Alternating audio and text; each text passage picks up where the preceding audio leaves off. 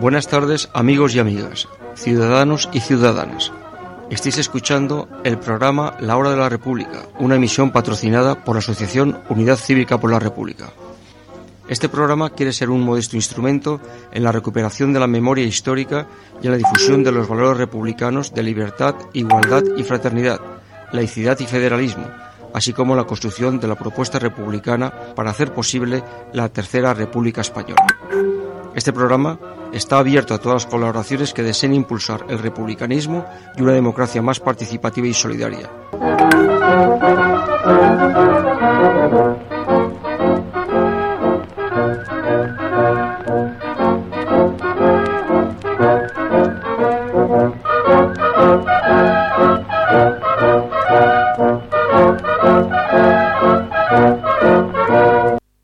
Buenas tardes.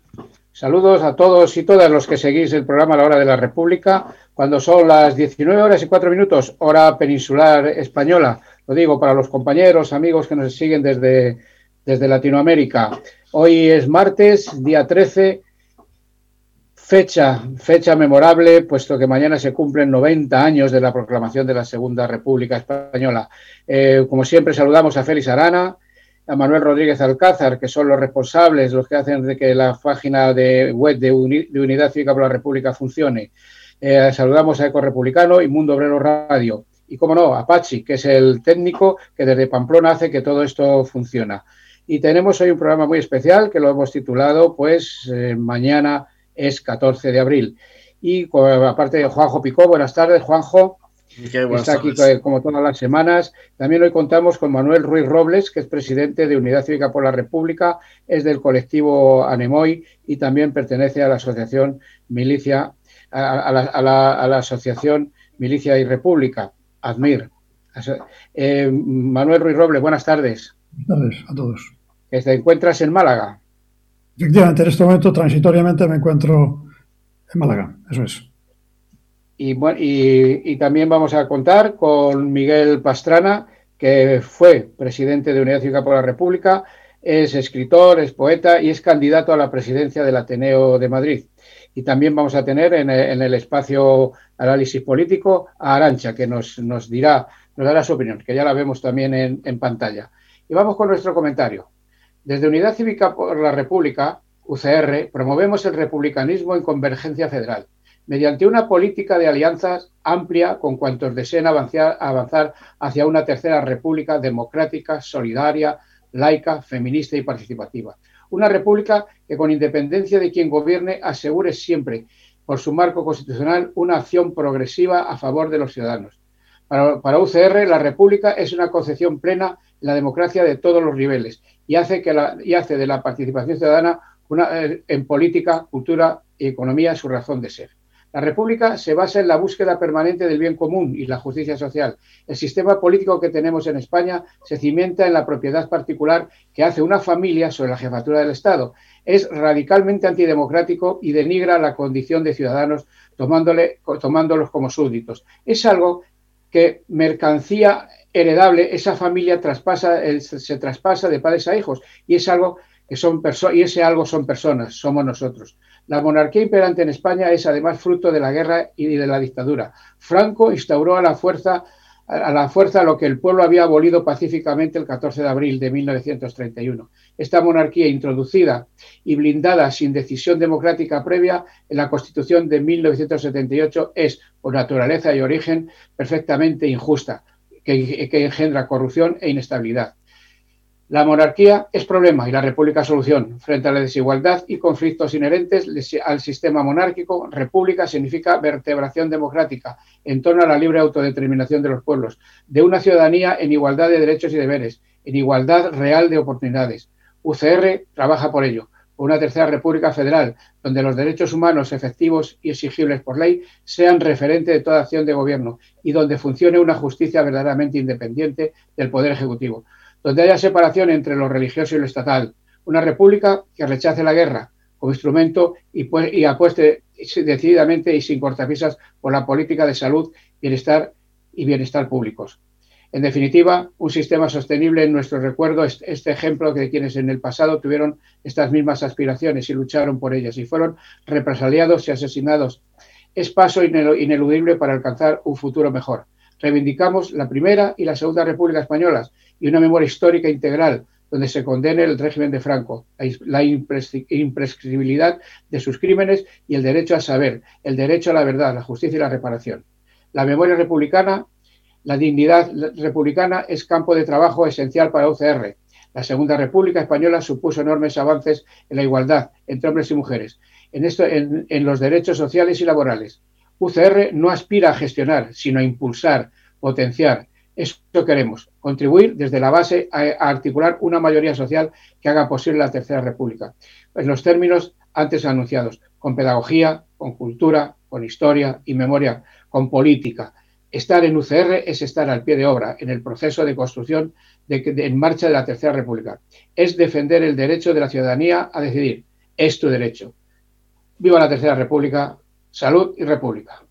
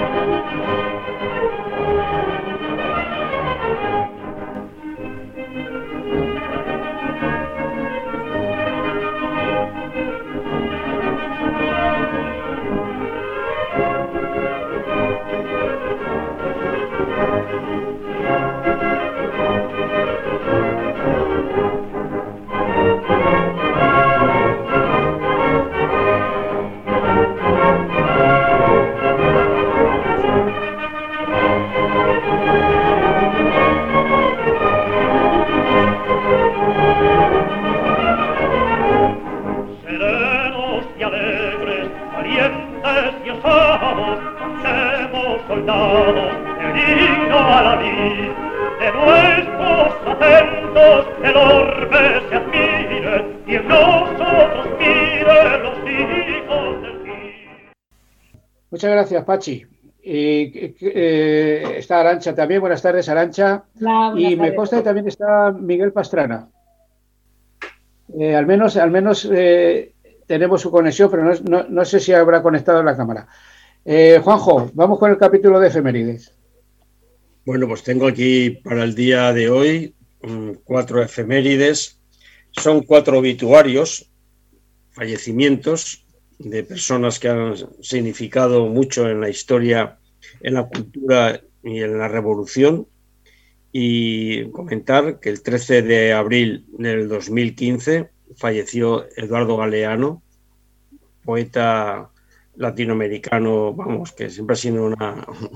ha iluminado muchas sendas y muchos de sus poemas, pues bueno, forman parte del acervo cultural que nos une tanto a Latinoamérica en general el 18 de abril de 1991, este mucho más cercano, Gabriel Ceraya, poeta comunista, eh, de los pocos que hubo en su momento de la poesía social y que realmente, pues bueno, pues de muchos de sus, de sus letras pues eh, las musicó eh, Paco Ibáñez, que también formó parte de esta cultura de la resistencia, cultura de la, de la república y cultura de, de la revolución.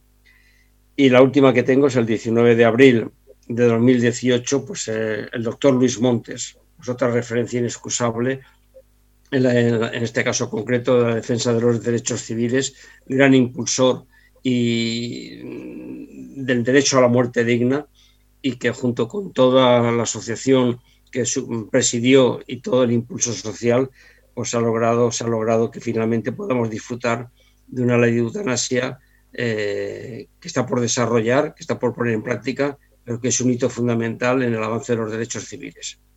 Y no tenía muchas más referencias, por supuesto que voy a mencionar el 14 de abril de 1931, porque es la, la que nos va a mantener el hilo conductor en este programa. Muchas gracias, Juanjo. Eduardo Galeano, uno de sus libros más conocidos, Las venas abiertas de América Latina, y muy leído en todo el mundo. Y como no, Luis Montes, una referencia para la ley de eutanasia. Eh, no sé si tenemos música, Pachi, y damos paso a Arancha a continuación de esta pausa musical, si es que la tiene Pachi preparada.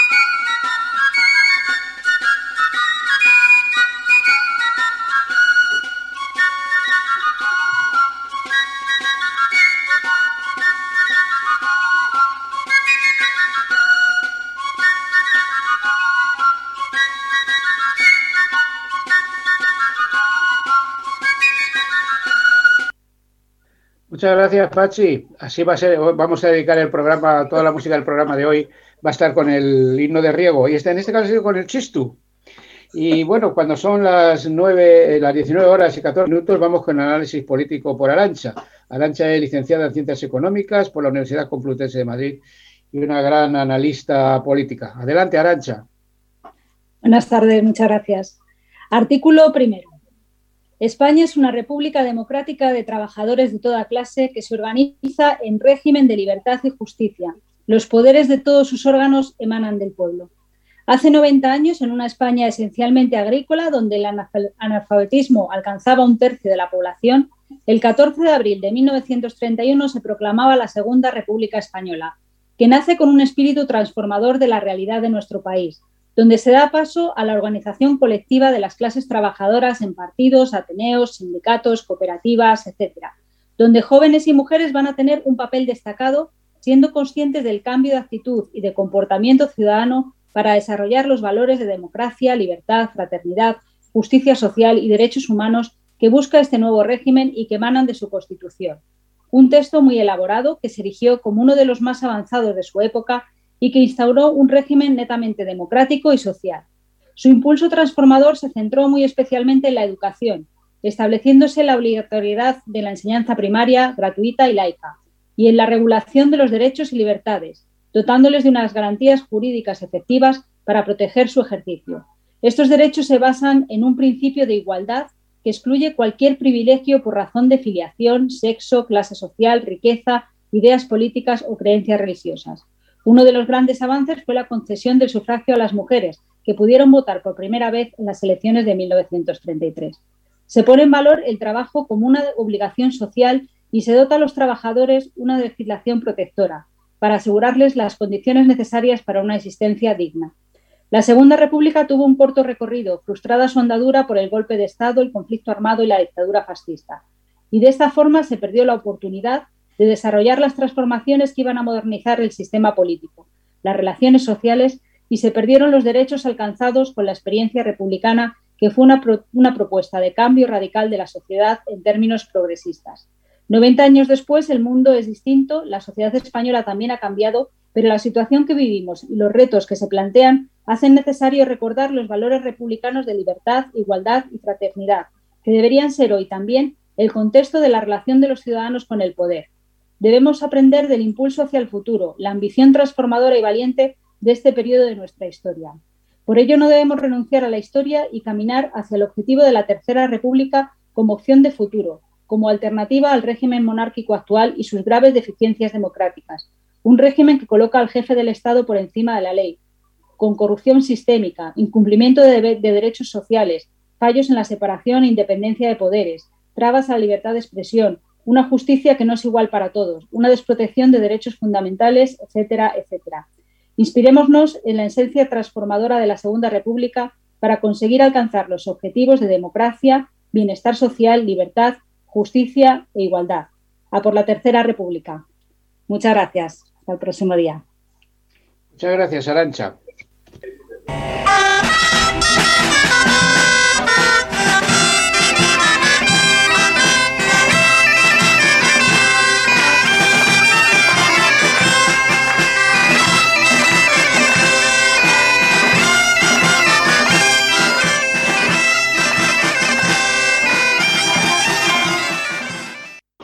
Bueno, pues ahora el hito de riego con la dulzaina. ¿eh? Vamos, venimos de Euskadi ahora estamos, la dulzaina es catalana, ¿no? O bueno, o, más internacional. Eh, vemos a Miguel, a Miguel Pastrana también en la pantalla. Buenas tardes, Miguel, bienvenido.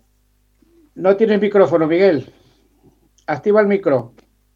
No se te oye. Vamos a ver si se arregla esto. Mientras tanto, eh, bueno, pues Manuel Ruiz Robles, como hemos dicho, es presidente de Unidad Cívica por la República Miguel Pastrana, que fue también fue presidente de Unidad Cívica por la República y es candidato a la presidencia de la Ateneo de Madrid, y Juanjo Pico. Eh, vamos a ver, es el mañana es 14 de abril, son 90 años de, la, de aquella, efeméride tan importante y tan, y tan crucial para España. Quiero hacer tres apartados, cultura, laicismo y lo que supuso la milicia y la reforma de hazaña. ¿Quién empieza? Manuel, te toca a ti. Eh, eh, ah, este enunciado que hago yo o lo podéis saltar, ¿eh? podéis hablar de lo que queráis. cultura, laicismo y qué otra cosa. Es que no te he oído bien. El laicismo, el, cultura y también, bueno, la ley hazaña, que es lo que supuso para los militares en aquella época, porque ojo cómo estaba el ejército español desaturado de generales, jefes, mandos. Y bueno, ¿qué supuso esto? Y el análisis tuyo. Sí. Bueno, mm, no soy un experto en historia. Eh, bueno, está aquí Miguel Estrana, que es una persona mucho más culta y erudita que yo en estos temas, pero en fin, trataré de dar, responder a las preguntas que me haces. Eh, cultura, pues yo tengo de aquella época una idea mm, eh, realmente mm, que me, impactó, desde muy pequeño, oyendo a mis padres hablar de su época eh, cuando eran pequeños en Andalucía, ellos eran de un pequeño pueblo de aquí de, la costa de Andalucía. Eh, era una época pues muy pobre, eh, no había escuelas, la mayor parte, mi abuela, mi abuela materna, por ejemplo, pues era analfabeta, no sabía leer, era una persona encantadora, muy buena, yo la recuerdo con, con mucha emoción y la pobre pues no, no sabía leer ni escribir, era, era, la situación que se daba en aquella época y eso estaba muy extendido. O sea que cuando llegó la República, bueno, esto fue un cambio eh, brutal, enorme, eh, con todos los maestros de la República bien conocidos. Yo recuerdo una película que seguro que habéis visto todos, que es La lengua de las mariposas, ahí eh, interpretada magníficamente por Fernando Ferran Gómez, pues se ve, en este, en este caso, en Galicia, en una pequeña aldea de Galicia, eh, cuál era la vida en un pueblecito de estos mm, poco antes de, de que se produjese el golpe en la, época de la República y se ve pues el caciquismo, en fin, la falta, la falta de valores eh, de, una derecha caciquil dentro del pueblo y sin embargo, bueno, pues había otros sectores populares que tenían una cultura popular eh, que, que, era muy receptiva, muy receptiva a las enseñanzas de aquellos maestros de la República. Entonces, yo lo que creo de aquella época es la enorme la enorme receptividad de un pueblo eh, analfabeto porque no, no, habían tenido oportunidad de aprender ni, ni a escribir, tremendamente receptivos a, a, la cultura que estos maestros eh, impartían, estos maestros increíblemente eh, patriotas, porque no se puede llamar a otra cosa a, a, gente que lo dio todo por llevar la cultura al pueblo llano. O sea que en cuanto a cultura, la República representó un gran avance por, por todo el proceso de reformas que hubo. Se crearon miles, miles y miles de escuelas. Se creó también, pues, eh, escuelas itinerantes que iban hasta el último rincón del país. Y después hubo una eclosión enorme también, pues, de, de, de la literatura, de la poesía, de, infinidad de campo de la cultura. Que fue una, fue una, época de esplendor corta, pero una época de esplendor de gran esperanza, que quedó frustrada pues, por el golpe y la guerra. ¿no? El laicismo, pues efectivamente la laicidad en una España católica tremendamente reaccionaria, la España del, del en las cadenas, en fin, con una presencia de, de la Iglesia abrumadora en, en la sociedad, pues eh, el laicismo, la separación de Iglesia y Estado representó un avance también muy considerable, mm, enormemente importante, es decir, nos acercaba pues a la, a la, ilustración francesa, a la revolución francesa, que quedaba ya muy atrás, pero, pero en fin, que empezaba a llegar de alguna forma a España con la, con la Segunda República. Y la ley, bueno, el ejército efectivamente era enorme, gigantesco, como cuando terminó aquí la dictadura. Eh, un ejército además eh, africanista, mm, curtido en, la salvajada de una guerra colonial tremenda, tremendamente cruel algo que se ve muy bien en, en algunos libros, eh, tengo por aquí alguno, eh, en fin, hay libros que narran toda aquella época tremenda, eh, una época de, de, guerra colonial, sobre todo para la defensa de intereses de, de, los Borbones. Tenía, estaban las minas del Rif, que eran unas minas, son unas minas muy en el norte de, de Marruecos, y para mantener, mantener la propiedad de aquellas minas, pues eh, hicieron auténticas carnicerías. eh, entre los rifeños y eso dio lugar pues a, un gran malestar.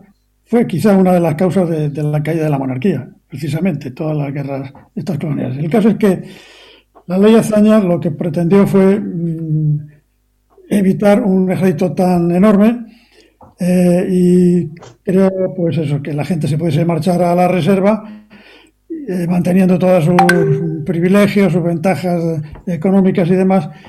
Y eso aligeró un poco el ejército, pero bueno, lo que ocurrió es que se fue la gente mm, que tenía menos, digamos, eh, ardor guerrero y se quedaron, se quedaron los peores, que fueron los que dieron el golpe. Entonces, la ley Azaña fue positiva en cuanto a que disminuyó, disminuyó el, tamaño de aquel ejército más, tóntico, pero desde mi punto de vista tuvo el inconveniente de que mm, no, no depuró de, de gente reaccionaria y fascista a las Fuerzas Armadas. No, no, hubo, no se produjo algo parecido a lo que ha ocurrido aquí en la transición. En la transición, aquí la depuración ha sido a la inversa. Eh, a la llegada de, la democracia, quien se ha perseguido ha sido a los demócratas y se ha premiado eh, al franquista, en fin, lo que explica las cosas que están ocurriendo. Pero bueno, eh, no sé si esto responde a tu pregunta, pero... Perfectamente. Bueno, pues ya vemos a Miguel, a ver si te escuchemos. ¿Te escuchamos? No, no, no se te escucha. Tienes el micrófono apagado mientras que lo arreglan. Juanjo, pues la, nada más ni nada menos que una constitución republicana y una, y una constitución que ya la quisiéramos hoy. Ya. ¿Qué nos cuentas? en el apartado. Bueno, que yo te voy a comentar. A ver, adelante. Creo que hiciera un comentario a lo, de, a lo de que ha comentado Manuel sobre el tema de la milicia. solamente reseñar el, un libro reciente de Ángel Viñas, que es uno de los grandes eh, historiadores y vamos, que ha, desgranado todo el tema de la Segunda República por todos los lugares y en base a documentaciones que últimamente, eh, un libro recién salido, que habla de el gran error de la República y que hace mención pues, precisamente a, a posturas timoratas que hubieron en el gobierno de la República, para no darse cuenta la que se estaba viniendo con informaciones que él ha sacado documental y también con el tema de la política en relación con los militares que comentaba un poco Manuel. Quiero comentarlo como referencia de, un historiador que merece la pena pues seguirlo, ¿no? En cuanto a la pregunta que te has hecho de la Segunda República, bueno, pues la Segunda República es que fue un hito, un hito en la historia de España, la historia de España porque, claro, eh, España perdió el tren de la ilustración y podía haberlo recuperado con la Segunda República, pero lo volvió a perder y aparte hundidos ya para el tema. Ya ahora estamos intentando sacar la cabecita, pero con muchos años de retraso y sobre todo con una cultura que es la que está lastrando eh, todavía pues este avance hacia una, situación moderna, que no tiene que ver con, los derechos democráticos que se tienen, que por supuesto son eh, los que definen también una situación, una sociedad democrática, pero que, el, trasfondo de la situación. Y el trasfondo de la situación es que hay, pues bueno, pues ese sustrato que parece que, que es un chicle que no lo quitamos y en el caso concreto del laicismo que, que preguntabas y pues bueno, pues eh, en fin, puedo hablar algo al respecto, pues claro, es que no tiene ni comparación eh, eh, los principios que habían constitucionales en, la Segunda República con, los actuales. Es decir, mm, esas, esas, variopintas interpretaciones que hace el Tribunal Constitucional diciendo que la Constitución y el Estado español actual es laico, y, habla que existe una laicidad positiva, pues bueno, pues son esos, son esos vericuetos eh, gramaticales que no dicen pero no quieren decir nada y en el fondo porque es que no dicen nada. Solamente hay que ver, por ejemplo, eh, como un detalle, un detalle solamente para que se vea ese sustrato que hay en el tema. Cuando se define en el título preliminar de las disposiciones generales de la Constitución de la Segunda República, es decir, los principios fundacionales de la Segunda República, claramente en relación con el tema de la laicidad del Estado, lo dice bien claro en el artículo 3. El Estado español no tiene religión oficial. Sin embargo, cuando nos vamos a la Constitución del 78, no está en, los, en el título preliminar, sino está en el artículo 16 y todavía con, con un matiz, con un matiz incluso bajo el punto de vista eh, em, mm, gramatical difícil. El, Estado español no tiene religión oficial y el artículo 16 es que es ninguna confesión tendrá carácter estatal. Es decir, se cambia el sujeto por el predicado y el predicado por el sujeto. Y esto, esto pues no es solamente una cuestión gramatical, que algunos pueden verlo así, es que esto viene a reflejar lo que es esa situación de, anquilosamiento de lo que significa eh, el Estado actual respecto a la Segunda República. Segunda República en la cuestión de la laicidad del Estado fue de las más avanzadas de su tiempo, desde luego la más avanzada en Europa, eh, mm, bien es cierto detrás de Francia, que en el año 1905 mm, ya estableció definitivamente la laicidad del Estado, pero España fue un, tema fundamental y fundamental sobre todo en el tema de la educación, que la educación y la libertad de conciencia, pues ahí están eh, el artículo 26 y el artículo 27 de la Constitución de la Segunda República, que es todo un, vamos, un fundamento básico de la laicidad del Estado, de esta separación eh, eh, Iglesia y Estado, de esta defensa de la libertad de conciencia, mm, claramente. Ahora bien, también es cierto que ha habido muchas críticas y muchos análisis que ese artículo 26, en el cual eh, mm, hablaba muy duramente sobre las confesiones religiosas en el terreno educativo, pues eh, bueno, pues hoy a la, tuvo en su momento pues unos ciertos aires de ese anticlericalismo del siglo XIX que se traspasó al día 20, al 20 y que, y que por otra parte estaba claramente fundado porque, porque había que meter mano directamente a esa simbiosis del trono y el altar que todavía eh, existía. Un artículo muy duro, muy duro de cara a la, las confesiones religiosas, el artículo 26 de la Segunda República, pero es que como se vio después, la Iglesia estaba incrustada y no quería dejar de estar incrustada en los aparatos del Estado, como supuso después, repito, en la Guerra Civil Española y en la dictadura su implicación con el poder. Eh, Miguel, a ver si nos escuchas. ahora? Tú sí nos escuchas. Ahora, Yo sí, perfectamente. ¿Me oís ahora? Te escuchamos perfectamente, Miguel. Bienvenido. A es que sabéis que, esta es mi primera vez, Salud y República. O sea, estoy aprendiendo sobre el terreno, ¿eh? Estoy con un pequeño móvil que es el de, el de, el de mi esposa, el de Maura, por eso ahí aparece Maura. Vaya, vaya. Y, y bien, pues pero, pero, eh, ¿cómo un que verdadero gusto estar con vosotros, aunque sea virtualmente. ¿Cómo que estás aprendiendo ahora un futuro presidente del Ateneo de, de Madrid? ¿Cómo que estás aprendiendo ahora estas técnicas?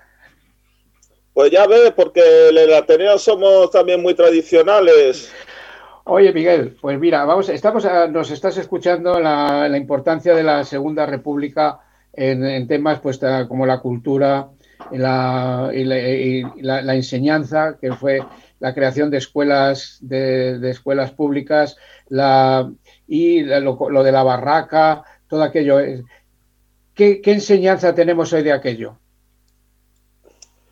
Bueno, yo creo que la gran lección perenne de, la Segunda República es que el pueblo, eh, lo que hoy en día solemos decir, las personas humildes, y en términos eh, marxistas clásicos, eh, la clase trabajadora, que puede ser realmente elevada a la categoría de partícipe en el mundo de la cultura, de la creación, que mm, el arte, la literatura, la música no es algo necesariamente circunscrito a determinadas élites, el patrimonio exclusivo de unas clases pudientes.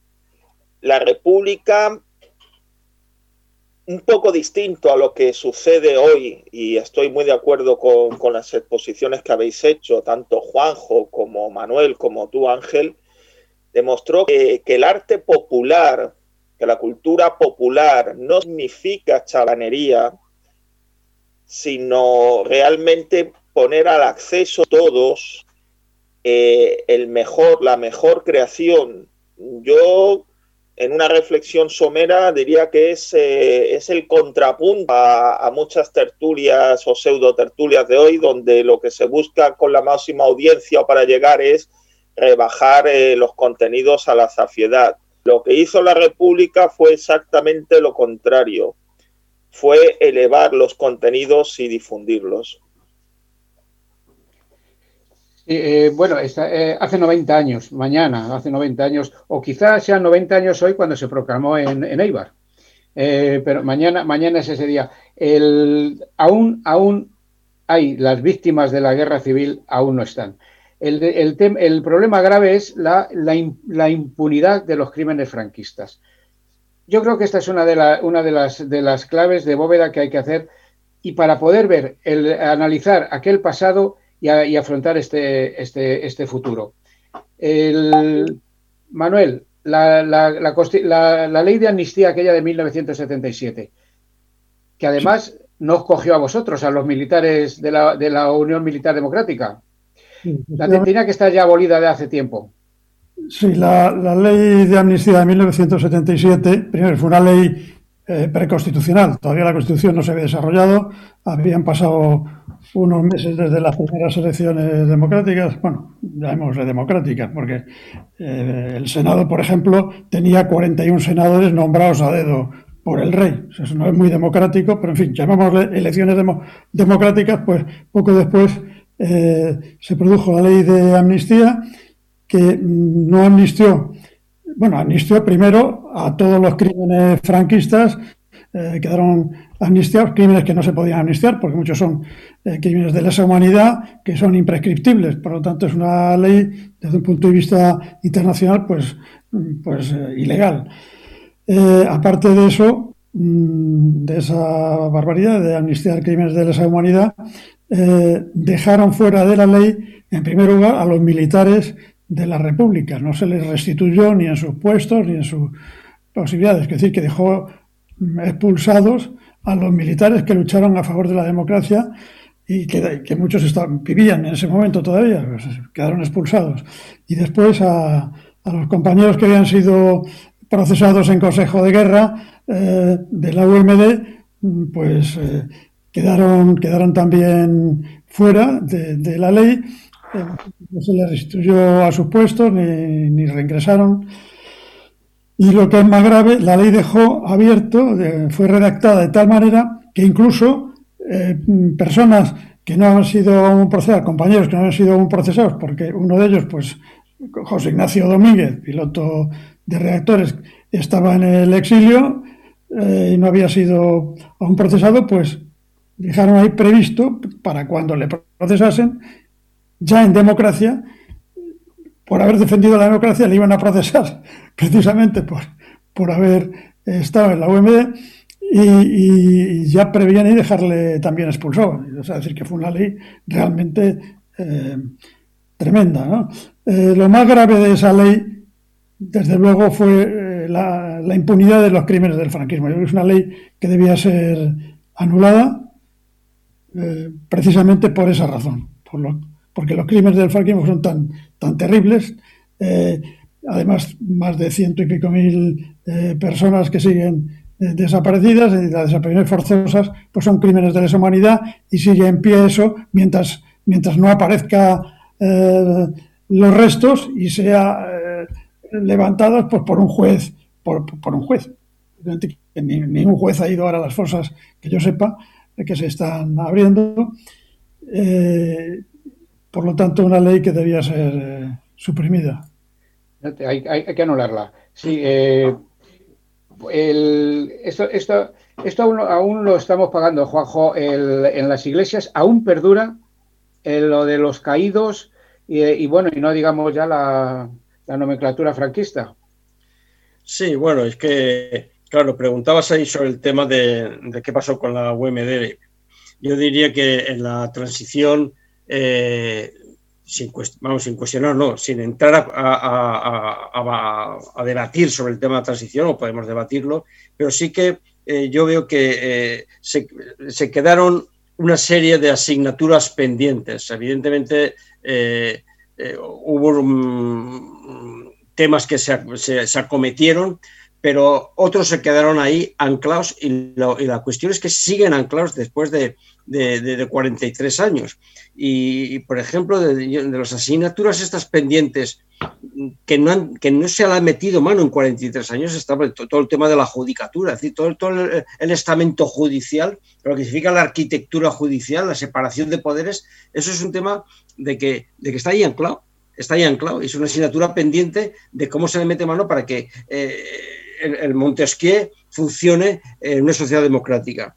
El tema de la laicidad ya lo he comentado antes. es, una asignatura pendiente. El tema de la forma de Estado, por supuesto que es una asignatura pendiente que, no se trató. Y, quizá lo que esté más, más movilizado el tema ciudadano es el tema de la, de la memoria histórica. La memoria histórica y el modelo de impunidad es, otra asignatura pendiente y sobre todo con la gravedad que, es, es, es, como una hidra, es como una hidra, porque el tema de la memoria histórica no son solamente el tema de las fosas, aunque pudo arrancar inicialmente por, mm, por los 115.000 eh, españoles y españolas que están todavía mm, desaparecidos en fosas. Es que está todo el tema de los bebés robados, está el tema de las incautaciones, está el tema de los trabajos forzados, está el tema de los militares eh, represaliados, como ha comentado Manuel, el tema de las depuraciones. Es decir, que la memoria histórica es una hidra, una hidra que está ahí anclada en, lo pendiente. Entonces, mm, claro, es que es triste que los, gobiernos de turno que, han habido de todos los colores, pues, pues no le metan mano a estas cosas que están pendientes. Es que están pendientes. Son 43 años ya de una sociedad que, si bien ha avanzado en algunos derechos civiles y en, una cultura mayor participativa, pues bueno, pues es que, es que están ahí. Y están ahí y no, y no se le ve voluntad política de meterle mano claro, y la sociedad civil pues está también pasando, mm, pues, eh, pues, pues, pues luchando en contra, pero también existe el manto de la rutina, el manto del agotamiento, el manto de las generaciones que van pasando, y eso es un, reto para esta democracia, de que, tener ahí anclados temas que pueden ponerse seculares eh, por los siglos de los siglos. Esperemos que no sea así. Eh, Miguel Pastrana, ¿Está siguiendo la, nueva ley de memoria histórica que, se quiere llevar al Parlamento? ¿Tienes alguna opinión al respecto? ¿Cómo lo ves? No, no tanto como no va a solucionar nada. Eh, bueno, con respecto a la de 2006, la de 2006 ya sabes que Unidad Cívica siempre porque, porque somos, somos en eso, en el mejor aspecto, gradualistas y siempre cualquier avance lo saludamos. Pero ya en aquella época sabíamos que tenía muchas lagunas. La actual, en principio, eh, por las referencias que tengo, que no son las, las mejores, las mayores, mm, avanza un poco, pero como bien seguro que coincidimos los cuatro, seguro y Juanjo, sigue, sigue quedándose, sigue quedándose a portas en cuestiones trascendentales, porque es que habéis puesto el dedo en la llaga, la impunidad del franquismo, eh, el atado y bien atado del régimen cuya garantía es la monarquía. Y digo la monarquía, no Juan Carlos, como se ha visto. Juan Carlos puede prescindir, el rey ha muerto, viva el rey. No, es la institución. Eh, que eso es, esa es la enmienda que, que creo que le podemos hacer con todo respeto a, a la presidencia del gobierno, se juzga personas, no instituciones. No, nosotros juzgamos instituciones por antidemócratas, por corruptas, porque son clave de bóveda, como decía para nuestro gran compañero Julián, la clave de bóveda sistema que a partir de tapa y amara todas las impunidades y corruptelas pasadas, presentes, futuras.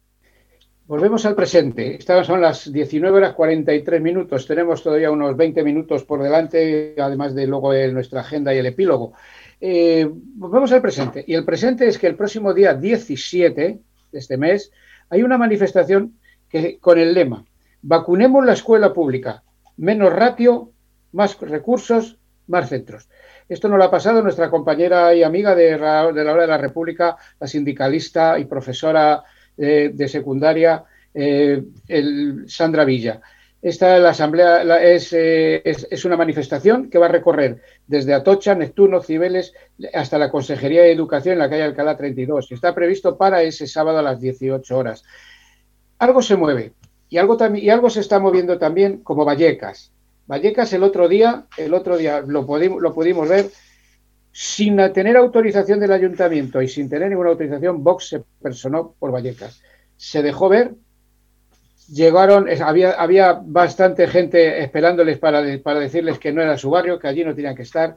El bueno este del dirigente de, este partido de ultraderecha, se, con, una, con una camisa de una talla menos, se remanga y se lanza con sus secuaces a querer, a querer, eh, eh, a, querer apalear a los, a los que estaban allí protestando. Y curiosamente fue la policía la que se puso al lado de, de estos de Vox. Manuel, ¿qué dices? No sé si me has oído, Manuel. No, es que no, no, sabía a quién te estabas dirigiendo. A ti, a, ti mismo. Seguimos la rueda, la rueda. Bueno, pues eso efectivamente me, parece, minutos. me parece gravísimo. Yo pienso que en una, democracia mm, eh, que se prese de democracia, pues eh, Vox no debería ser un partido legal. Es una cosa realmente mm, clara. Es decir, que mm, en una democracia cabe todo lo que sea democrático. Eh, Vox está haciendo continuamente llamadas al golpe, al golpe, al golpismo militar, tiene militares mm, claramente eh, fascistas, en fin, es todo lo más contrario a lo que se pueda pensar de, un partido democrático. Eh, son son el, el, franquismo y son además monárquicos hasta las cachas, es decir, eso lo que indica lo que indica algo muy importante también, que ya lo ha dicho Miguel, que el problema es la institución, no está el rey o cual rey, no es una persona determinada. Es que el problema aquí grave es que no habrá democracia mientras siga una monarquía cuya base jurídica es la dictadura. Es decir, esta monarquía era del 18 de julio. Eh, la ley de sucesión, por la cual hoy sigue reinando eh, los Borbones en España, es una sucesión franquista. Fue Franco el que proclamó proclamó el reino de España. Lo proclamó Franco. Eh, bueno, pues esa es la situación. Eh, quiere decirse que mientras esa situación se esté dando, ¿por qué sale a la palestra un partido como Vox y, gente como esta, que han salido pues de, una matriz que es el PP, es decir, la derecha franquista de toda la vida? Eh, obviamente en el PP hay gente demócrata. Yo Conozco gente razonable, gente de derecha, conservadora, pero que gente razonable. Pero de ahí ha, salido en tromba Vox, que es el fascismo puro y duro de siempre, lo más reaccionario, y ahora se manifiestan de una manera agresiva. Eh, es decir, se está repitiendo, yo esto se lo oí a Miguel, no, precisamente en, un, en el Ateneo, que estamos viviendo una época, se está repitiendo, no igual, pero en fin, están ocurriendo cosas que recuerdan aquellos años, los años 20, 30 de ascenso de los fascismos, pues creo que tiene toda la razón. Eh, eso está ocurriendo. Entonces, debería ponerse remedio a esto. Y eso es muy difícil porque la monarquía, toda la institución monárquica y los intereses que se mueven alrededor de la monarquía que son los mismos que sostuvieron a la dictadura, están ahí. Y está la Iglesia, que es un poder tremendo, tiene, pues bueno, todos sus púlpitos, en fin, esos son, son, medios muy difíciles de, de, revertir eh, de manera didáctica, es casi imposible. Si a eso se suma lo que ya habéis denunciado también, eh, Miguel ha denunciado hace un momento muy lúcidamente, que son las tertulias, que hacen las tertulias, intentan rebajar, embrutecer, embrutecernos al pueblo eh, con, cosas realmente absurdas y se nos, se nos, eh, se nos, se nos amputa de, la realidad cultural. Eh, entonces, todo esto forma parte del régimen y de la monarquía. Es decir, que, que lo de Vox no es, no es casual. Lo de Vox es una... Estaban, en la, estaban bajo el ala del PP, en la gaviota del PP. Ahí estaban. Sí, claro. Sí, desde estos micrófonos de la hora de la República hemos denunciado muchas veces que no se trata de, denunciar, valga la redundancia, al rey Juan Carlos por corrupto o al otro, al otro. Es la institución monárquica la que es el, enemigo público número uno. Eso lo hemos dicho, lo hemos dicho muchas veces desde aquí. Eh, lo que estaba diciendo Manuel, pues yo os, comentaba antes que estoy leyendo el libro que me ha mandado un compañero, como un camarada desde Granada, que es Cuatro días de julio, es el 20, 21, 22 y 23 de julio de 1936. Ojo cómo estaba la clase obrera la clase, la clase sindical, los anarquistas, comunistas, etcétera, etcétera, esperando que en Granada se produjera el golpe que se produjo, se produjo el, día, el día 20. Y lo que se está diciendo no es extrapolar aquello ahora, pero también con los ruidos de sables que de vez en cuando hay, estamos en, estamos en, en 2021, pero bueno. Juanjo, ¿qué opinas? Tenemos las 19.50, tenemos eh, unos 15 minutos para todos. Yo me gustaría eh, eh, hablar, a hablar, mm, interpelar a Miguel, porque Miguel es una persona mm, muy enterada, muy comprometida y sobre todo que tiene un discurso mm, republicano muy épico, muy épico incluso en la forma de, manifestar y que, da gusto escucharle. Y, quisiera preguntarle eh, alrededor del acto este del, del Ateneo que hay el, el día 14, eh, homenaje, sí, mañana, homenaje a la Segunda República. Eh, si esto, este acto está pensado, además de como homenaje, como un, como un salto o en qué medida se va a impulsar también eh, la alternativa republicana y en qué marco, en ese aspecto, Miguel, eh, las elecciones en el, Ateneo, que tú vas a jugar un papel eh, batallador al, respecto, pues cómo todo esto se imbrica, si el Ateneo puede recuperar eh, ese impulso de homenaje a la segunda, de impulso a la tercera y con personas como la candidatura que tú vas a llevar. Mm, pues, en fin, ¿cómo lo ves? Porque no quisiera pasar, al menos por mi parte, sin preguntarte a este respecto, porque para eso te tenemos aquí, que eres difícil de cazar. Estaba, estaba, estaba, en el, estaba en el guion, pero muy, muy bien hecho, Juanjo. Por algo eres el subdirector. Se me oye, ¿no? Sí, sí, sí. sí. Totalmente. Alto y claro. Muy bien. Muy bien, no. Eh, vamos a ver, voy a intentar sintetizar la, pregunta.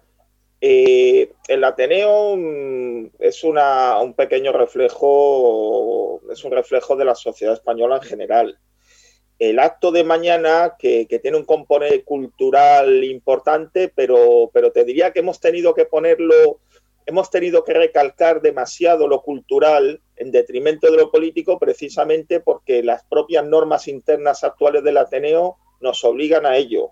Eso es lo primero, es decir, respondiendo a la primera pregunta de Jo, ¿vamos a hablar de política? Por supuesto que vamos a hablar de política, les guste o no a algunos porque tenemos derecho a hablar de política en un sitio como el Ateneo, que, era de cultura, pero la cultura, la política también es cultura. La cultura no, no, es solo mm, castañuelas, ni es solo eh, retratos al óleo, con todo respeto. Por supuesto, vamos a hablar y hablar, obviamente, al hablar de política de república, hablaremos de la Segunda República, pero también hablaremos de, de la tercera pendiente. Esa es nuestra idea siempre en todos estos actos nos salgan un poco mejor o peor. Eh, en el Ateneo, que tiene una tradición importante republicana, que no todo él es republicano, que un directivo del Ateneo, como yo lo he sido muchos años en la Secretaría y ahora aspirando a la presidencia, tiene, es cierto que tiene que respetar esa diversidad y como presidente sería y seré el presidente de todos, igual que, que como secretario lo fui.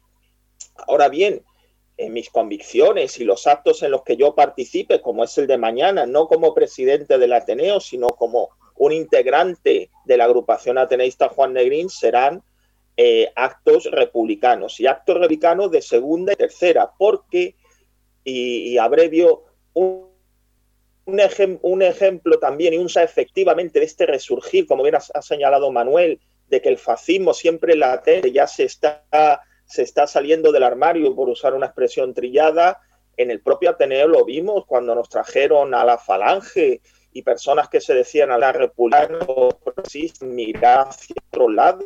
Es que el seguimos viendo sin complejos, sin en el Ateneo lo vimos ya hace algún tiempo, hace algún por eso la batalla de lo del Ateneo por una democracia real, es digna de tal nombre, con la cual, como bien ha señalado también Manuel, excluye el fascismo, porque el fascismo no es una ideología más, no es algo extremista, no extremista, los extremos, no, el fascismo es la aniquilación y es la exclusión del diferente por el solo hecho de serlo.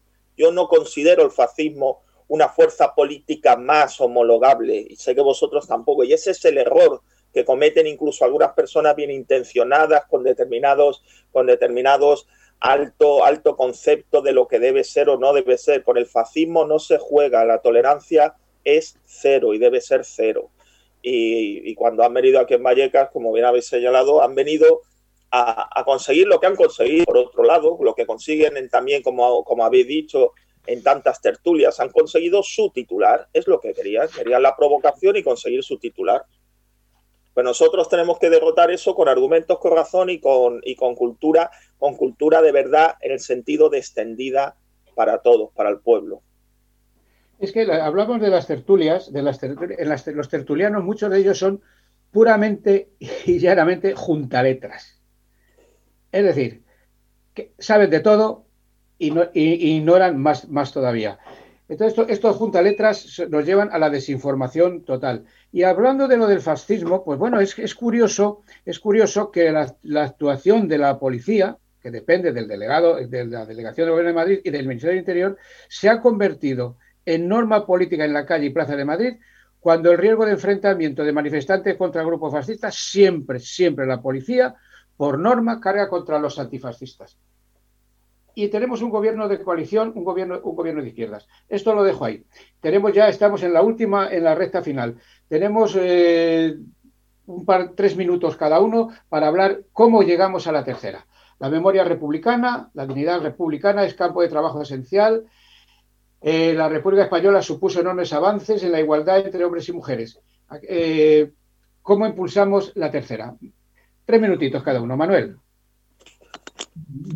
Yo creo que el avance hacia la tercera tiene que fundamentarse en las contradicciones actuales eh, existentes en la sociedad y en las estructuras políticas del régimen.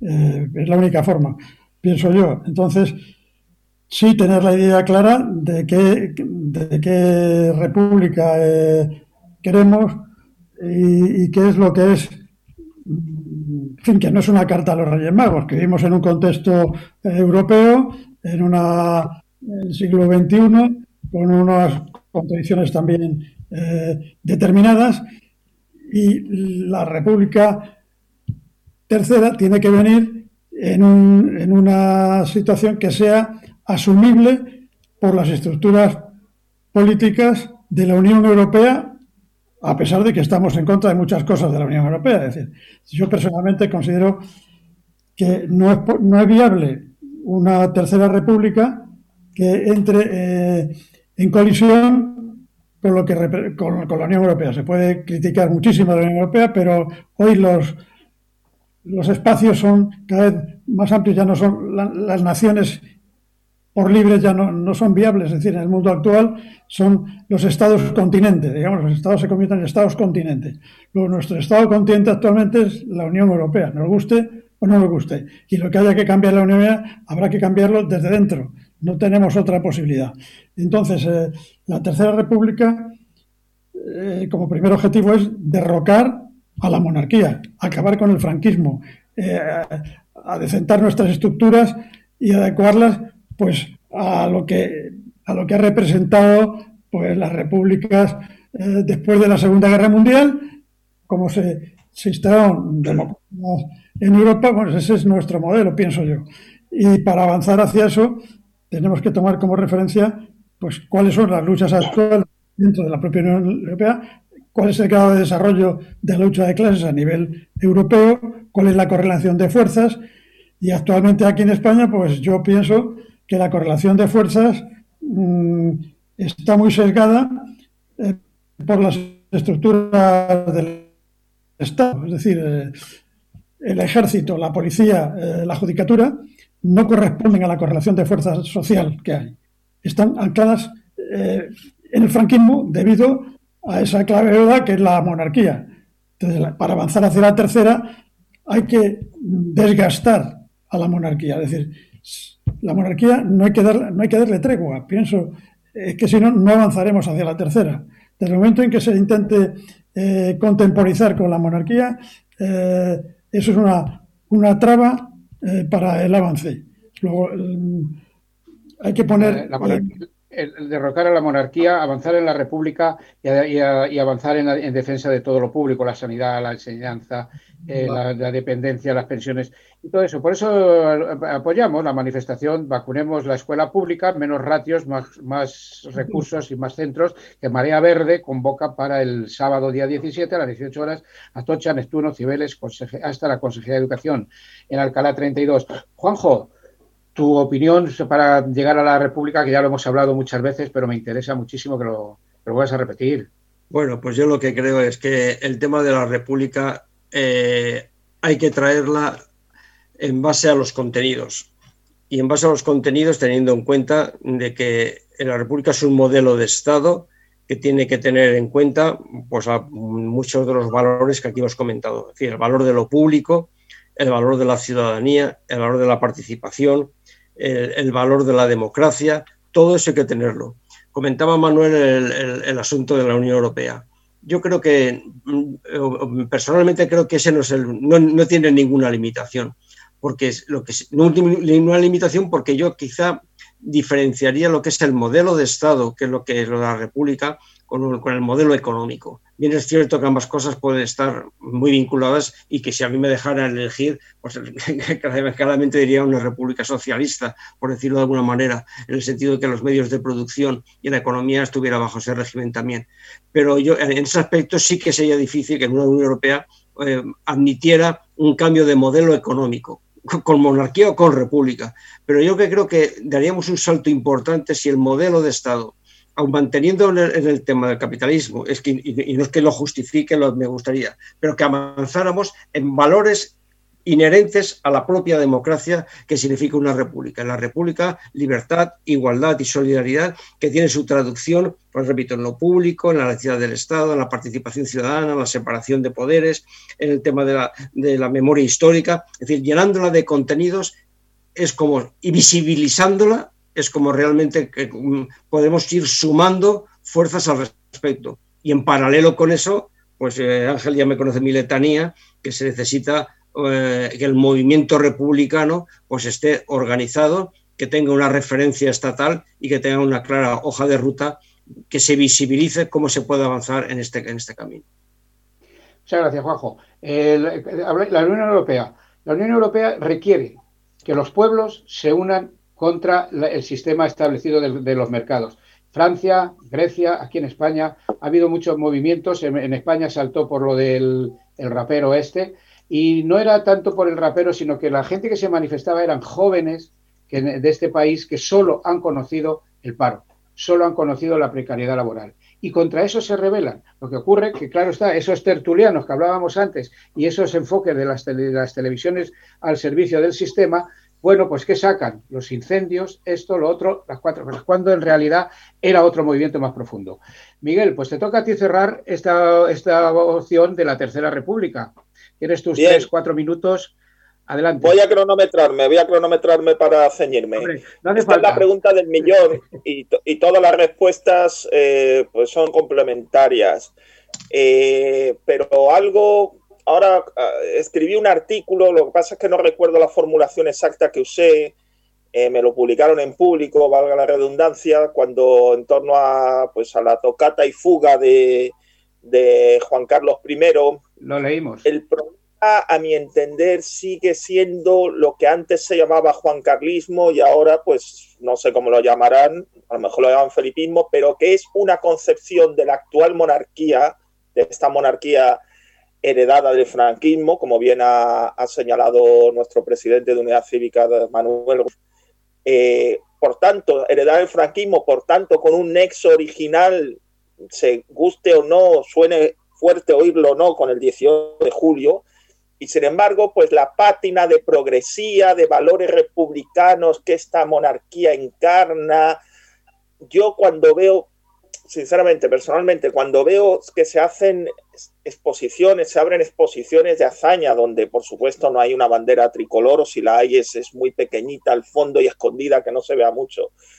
Eh, Antonio Machado, Miguel Hernández, se nos quiere transmitir un mensaje subliminal por determinada concepción que se quiere y se dice, y a lo mejor hasta se cree progresista, de que el sistema actual es el heredero real de la, de la Segunda República por los valores, por los principios. Bien, como hemos visto y en el drama de hoy se ha demostrado además en los textos constitucionales, que voy a decir del, del el factor militar, del que ha hablado Manuel, el laicismo, del que ha hablado Juanjo y, hemos, y habéis hablado todos. No, este Estado no es un heredero de la Segunda República.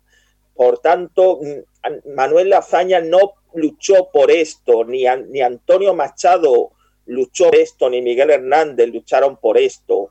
Ellos, como patriotas en el sentido social y popular real, se horrorizarían ante la impunidad de los crímenes, ante ante, ante el avasallamiento de España como nación soberana, con una política exterior realmente propia y soberana.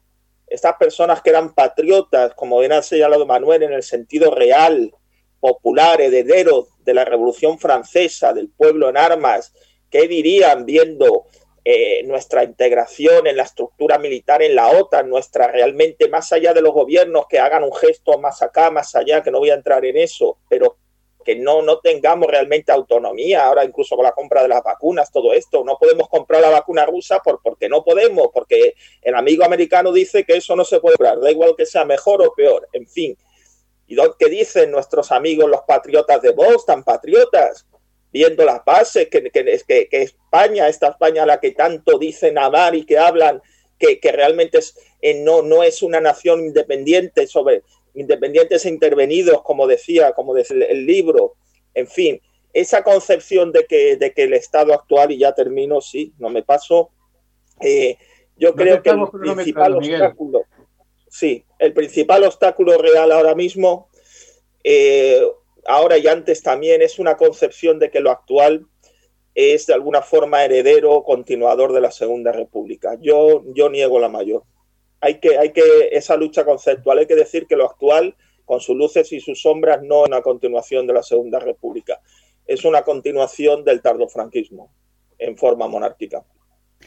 Efectivamente. Bueno, por quienes estamos en el Estado español, eh, por, la, por la defensa, de por traer, por proclamar, porque la República no se, no se vota, la República se proclama. Cuando queremos proclamar la Tercera República, nos reiteramos en nuestra firme defensa de los valores republicanos, valga la redundancia, de libertad, igualdad, fraternidad, feminismo, laicismo y justicia. Y manifestamos nuestra voluntad de vivir en un país de ciudadanos y ciudadanas libres, iguales y fraternos. Y como decíamos también al comienzo del programa, ante toda la ciudadanía hacemos público nuestro compromiso desde Unidad Cívica por la República de trabajar de manera unitaria y establecer y estable a favor de la caída de este régimen monárquico corrupto y antidemocrático, que solo actúa en beneficio de una oligarquía de privilegios y explotadores. Eh, Manuel, Manuel Ruiz Robles, presidente de Unidad Cívica por la República, Miguel Pastrana, expresidente de Unidad Cívica por la República y, me atrevo a decir que próximo presidente del Ateneo de Madrid. No os vayáis, que luego seguimos tendremos una pequeña conversación. Vamos, un momento, Pachi, si me permites, porque veo que Pachi está para pensar la música. Vamos, Juanjo, con la agenda. ¿Tenemos agenda, aparte de esto que hemos anunciado de la Marea Verde? En la agenda, mañana, día 14, a las 5 de la tarde, por el canal de YouTube del Club de Amigos de la UNESCO, el CAUM, una charla mm, pasado y presente de la República por Agustín Moreno, ex sindicalista, eh, profesor de secundaria y candidato en las listas de Unidas Podemos en la Comunidad de Madrid. El miércoles 14 también a las 7 de la tarde de Cibeles a Sol, en la manifestación por la 14 República, convocado por el Espacio Republicano. Este es un tema también que se ha comentado. Y mm, a las 7 y cuarto de la tarde, mañana, en la TV de Madrid, de forma presencial, en el Salón de Actos, homenaje a la Segunda República, organizado por la agrupación Juan Negrín, y la cual Miguel Bastrana pues, está aquí presente. Y el sábado 17 a las 6 de la tarde, manifestación desde Atocha a la Consejería de Educación, vacunemos a la escuela pública, convocado por la Marea Verde. Son las eh, convocatorias que tengo aquí apuntadas para el día de hoy. Pues muchas gracias, Juanjo. Y vamos con nuestro epílogo, porque estamos ya unos minutos fuera de, nuestro, de nuestra hora.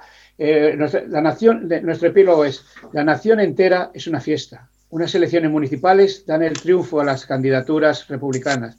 Toda la ciudadanía. Estamos en la calle, en las plazas, pacíficamente. Proclamamos la república. El rey salió por la puerta de atrás y con él toda su corte de familia, aduladores, ricachones que se, hicieron, que se hicieron a la sombra de la monarquía, toda la clericalla de mitras y báculos, militares, jueces, políticos que medraban en torno a la monarquía impuesta por un dictador genocida.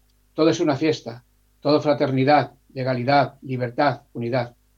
Todo lo privatizado durante la larga noche de la monarquía vuelve a ser público. Los corruptos en la cárcel, los presos políticos en la calle, los pueblos ejerciendo su derecho a decidir. No, no es una quimera, no es una utopía, no es un sueño, es una realidad. Si todos y todas, cansados de ser súbditos y súbditas, proclamamos la República y somos ciudadanos y ciudadanas libres. Decía Antonio Gramsci que la indiferencia actúa poderosamente en la historia. Actúa pasivamente, pero actúa. Que el próximo 14 de abril lo celebremos desde la Tercera República. Muchas gracias, muchas gracias a todos. Manuel, Miguel Manuel Ruiz Roble, Miguel Pastrana, Juanjo Picó, Pachi, que está en la, en la parte técnica, y Ángel Pasero, que os manda un abrazo a todos y todas. Y hasta la próxima semana, si el padre Lenin quiere. Salud y República. Salud y República. Muchas gracias a todos.